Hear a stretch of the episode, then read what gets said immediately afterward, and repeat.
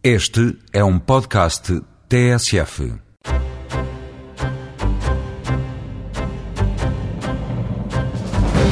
Esta semana o Eureka foi conhecer quais os cuidados a ter na construção de edifícios à prova de sismos. Nas universidades, os investigadores estudam o comportamento das estruturas, os diferentes tipos de construções e as estratégias de reforço para que os edifícios resistam aos abalos de terra. Besta Negra, Polícia Sanitário e Praga são alguns rótulos colados ao javali. Fomos conhecer a ecologia desta espécie que vive em todo o território nacional e descobrimos que os biólogos podem ajudar a resolver casos de polícia. Uma investigadora da Universidade de Aveiro está a analisar os efeitos das variações hormonais na qualidade vocal feminina. Fadiga muscular e rouquidão são as queixas sentidas durante a fase pré-menstrual e menopausa, afetando a performance de mulheres que usam a voz para trabalhar. Durante os próximos minutos, a voz do Eureka promete não se calar. Fica então para ouvir notícias de ciência made em Portugal.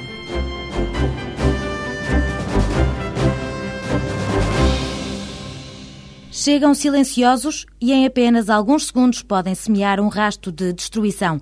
Foi assim em Lisboa e na Costa Algarvia em 1755, no Chile em 1960 e mais recentemente em vários países banhados pelo Oceano Índico em 2004. São os sismos, um movimento causado pela libertação rápida de grandes quantidades de energia na forma de ondas sísmicas. Para evitar a devastação, os países têm investido em técnicas de construção antissísmica, isto é, novas regras e métodos de construção que tornem os edifícios mais resistentes aos abalos de terra. Em Portugal, há muito know-how, ou seja, há muito conhecimento na área de engenharia sísmica, em quase todas as escolas do país. Há regulamentação adequada. Agora, depois, na prática, o que se faz, na maior parte dos casos, eu diria mais de 90% dos casos, é construção que não está preparada para os sismos. Há um regulamento que tem de ser aplicado sem ser respeitado. Simplesmente, conhecimento temos da prática, não serem obras especiais e nem obras com projetos de qualidade, na maior parte dos casos, essa regulamentação não é devidamente aplicada. Aníbal Costa, investigador na Universidade de Aveiro, revela que uma reabilitação mal executada pode introduzir vulnerabilidade nas estruturas. A eliminação de paredes para tornar os espaços mais amplos, criando lojas no resto do chão de edifícios, e o uso de materiais inadequados levam a que, num próximo sismo, estes edifícios possam ficar destruídos. Um sismo não transmite forças à estrutura, transmite é movimentos.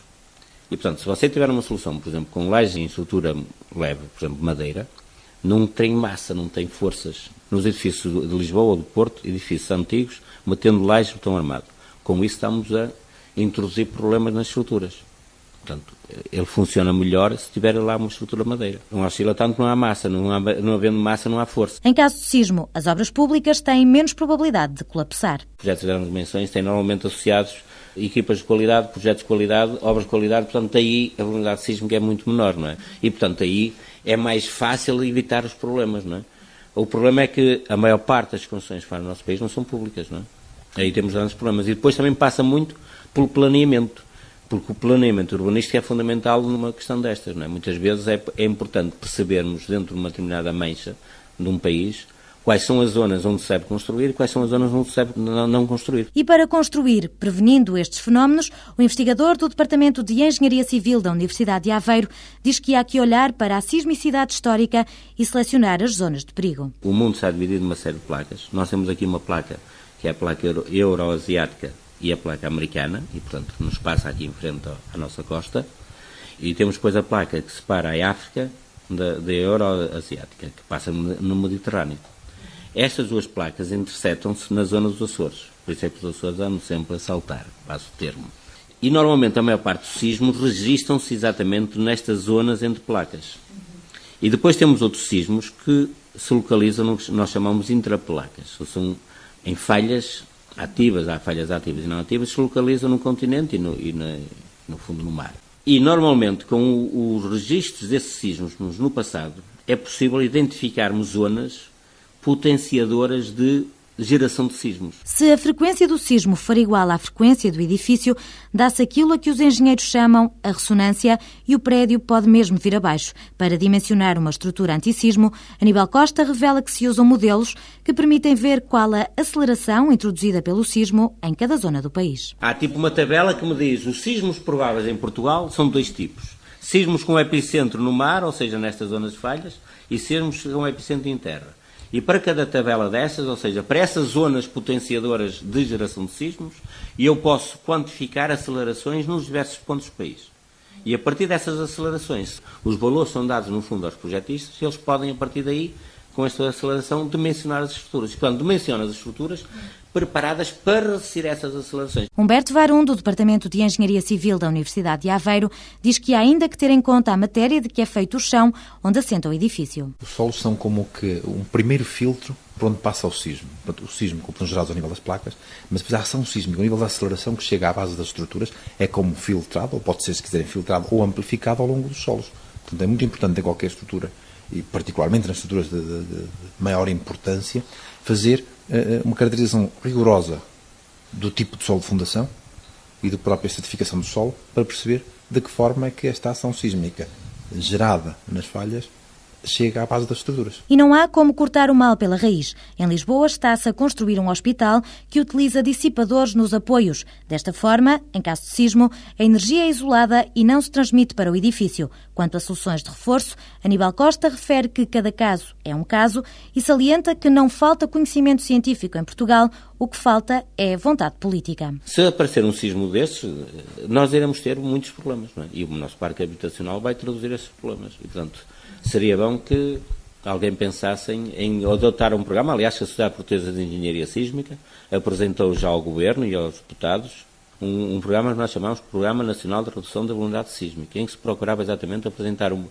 metodologia de trabalho durante vários anos para se tentar fazer um levantamento do parque habitacional, porque é preciso, primeiro, tipificar o parque, depois desenvolver soluções, apresentar as soluções e, e, começar a implementar essas soluções na realidade. Estamos à espera que alguém decida. Nas universidades, a aposta passa pela formação dos jovens ao nível da dinâmica das estruturas para que se possam subir patamares na qualidade das construções à prova de sismo no nosso país.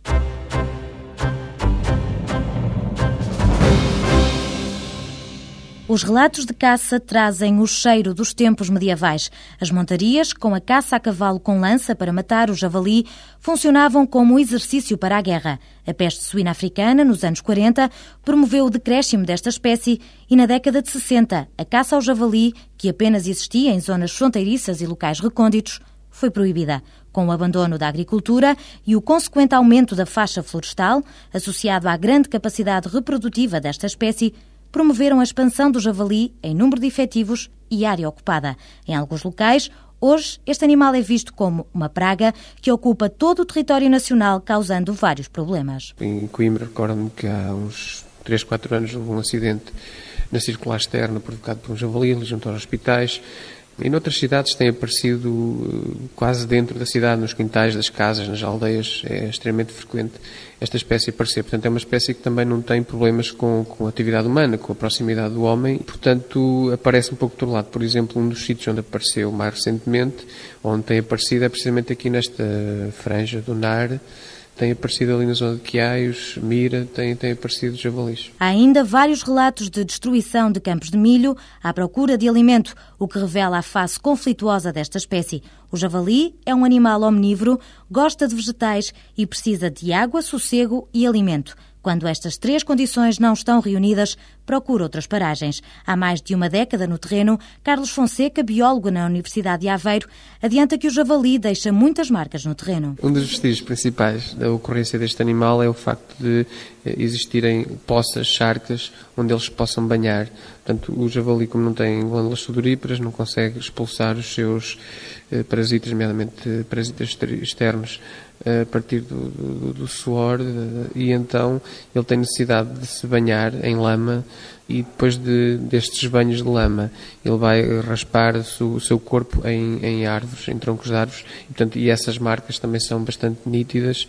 Para além disso, o próprio cheiro é bastante característico. As marcas dos fuçados nos terrenos é mais um vestígio da passagem do javali e para seguir o rastro deste animal recorre-se a máquinas fotográficas. Inicialmente começámos a fazer captura, recaptura de animais e hoje em dia eh, um dos, um dos projetos que temos a decorrer na, na Reserva Natural da Serra da Malcata usamos eh, câmaras de infravermelhos, portanto câmaras fotográficas que são ativadas quando passa um, um, animal, qualquer que seja, e nessas fotografias é possível identificar o grupo, os animais individualmente, portanto, e perceber os movimentos que eles, que eles fazem ao longo da reserva e perceber estes movimentos de dispersão ou movimentos de migração. Em Portugal, a população de javali divide-se por zonas geográficas: norte, centro e sul.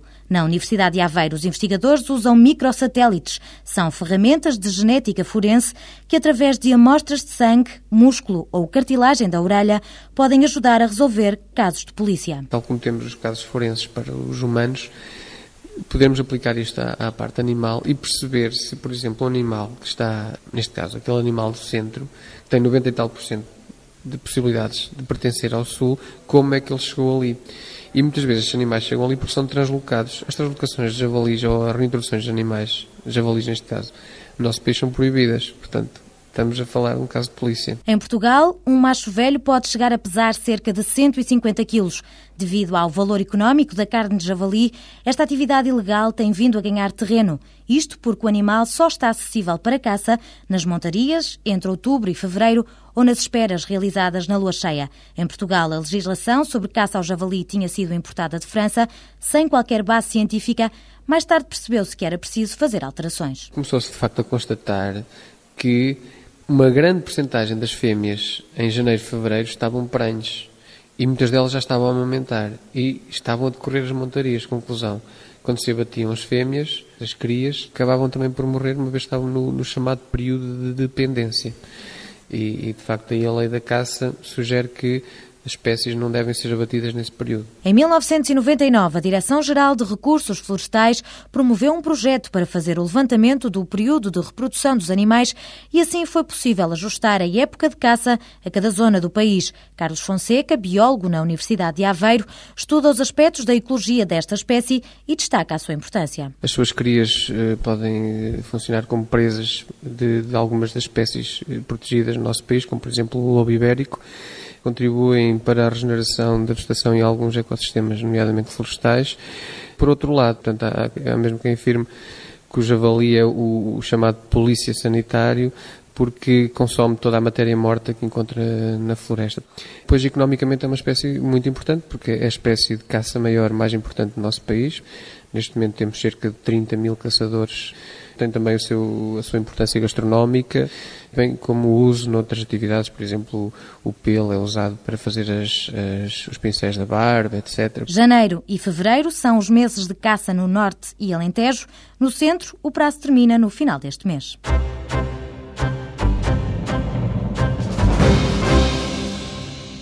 Até que a morte o cale. Há quem viva amarrado ao instrumento do trabalho e o leve para todo o lado mesmo em momentos de lazer, para as férias na neve, para o café onde se reúne com os amigos e, claro, para casa.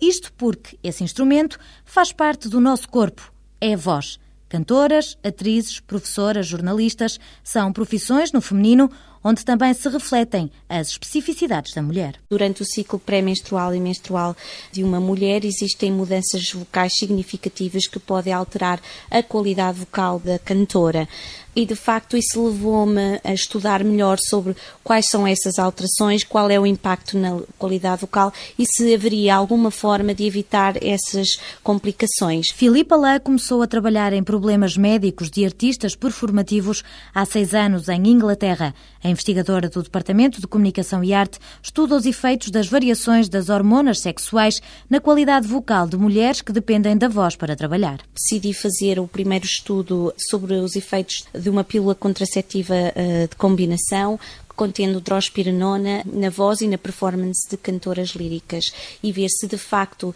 ao tomar-se uma pílula com essas características, em que, portanto, não há retenção de fluidos durante a fase pré-menstrual e menstrual do ciclo, eh, se se poderiam evitar as mudanças vocais que se verificam normalmente em mulheres que não tomam esse tipo de medicamento. A investigadora da Universidade de Aveiro enumera os sintomas do síndrome pré-menstrual que afetam o desempenho vocal. Fadiga vocal, um som não tão claro, rouquidão e às vezes perda de voz completa. E isto está tudo relacionado porque durante a fase pré-menstrual e menstrual do ciclo há uma tendência para haver uma retenção de, de água eh, na mucosa das cordas vocais que faz com que ela fique inchada e com que haja um edema vocal. A pessoa usa as cordas vocais da mesma forma, mas como elas estão inchadas, não ficam juntas por, eh, por ciclo vibratório da mesma ma maneira. Há saídas de ar e, portanto, a pessoa que antigamente conseguia cantar uma frase longa sem ter problemas respiratórios, agora se calhar vai ter que respirar no meio porque não há uma eficácia vocal tão grande. Queixas que, com o passar do tempo, podem apenas ser tratadas com terapia da fala ou cirurgia. Se há um abuso vocal durante estas, estas fases do ciclo e a mulher tenta sempre um esforço maior para ultrapassar, para tentar minimizar essas diferenças que ela sente, a longo prazo podemos ter um desenvolvimento de nódulos, pólipos e outros problemas vocais que depois são mais complicados de tratar. Filipa Lá adianta que vários estudos demonstraram que a voz é um órgão hormonal e há até países onde, durante o período menstrual, as cantoras podem ficar em casa. Na Europa de Leste, eles realmente instituíram desde 1974, penso eu, se a memória não me falha, os chamados Respect Days, que são três dias nos contratos de cantoras de ópera, nos quais, se elas sentirem negativamente afetadas pela fase do seu ciclo menstrual, nomeadamente fase ou pré-menstrual ou menstrual, podem dizer: Eu, esta récita, não canto hoje porque estou nesta fase do meu período e sinto-me vocalmente limitada e são substituídas por outras cantoras e não são penalizadas por isso. O estudo veio provar que a pílula Yasmin, como tem um efeito diurético, evita a retenção de líquidos e ajuda a ultrapassar estes problemas. Estudou-se um grupo de cantoras líricas que eh, durante seis meses tomaram uma pílula contraceptiva e um placebo sem saberem quando estavam a tomar o quê. Portanto, os resultados uh, vieram sugerir que, de facto, ao tomar-se uma pílula com estas características, a voz das cantoras ficava mais estável ao longo do ciclo menstrual. Neste trabalho, a investigadora do Departamento de Comunicação e Arte esclarece que foi usado o eletrolaringógrafo, um equipamento colocado externamente na laringe para observar o padrão de vibração das cordas vocais. Permite obter num ecrã, portanto, o padrão dessa onda que se produz quando as, as, cordas vocais vibram e permite verificar se as cordas vocais estão a vibrar de uma forma regular ou irregular, quanto tempo é que as cordas vocais ficam em contacto por uh, ciclo vibratório e também nos permitem averiguar a frequência fundamental em que a pessoa está a cantar ou está a falar. Em colaboração com a Faculdade de Medicina da Universidade do Porto e com parceiros estrangeiros, Filipe Alã está agora a estudar os efeitos da menopausa e o uso de terapia hormonal de substituição na voz um estudo multidisciplinar com o financiamento da Fundação para a Ciência e Tecnologia. Envolve a endocrinologia, que é o estudo das variações hormonais, neste caso durante a menopausa ou durante o ciclo menstrual, no caso anterior. Depois envolve a parte acústica, que é a qualidade da voz e o padrão de vibração das cordas vocais, e envolve também a performance musical, porque há uma série de fatores dos quais depende a performance de uma cantora para ter qualidade. Uma é a qualidade vocal, obviamente, a outra é a musicalidade da, da cantora e a capacidade que ela tem de transmitir ao público emoções e de causar um impacto emocional nas pessoas que a ouvem. A rouquidão e a fadiga muscular são os sintomas sentidos na voz com a entrada na menopausa. Este estudo pretende recrutar cantoras líricas que estejam disponíveis para serem estudadas com métodos não invasivos, de forma a perceber o que se passa nas cordas vocais durante esta fase da vida de uma mulher.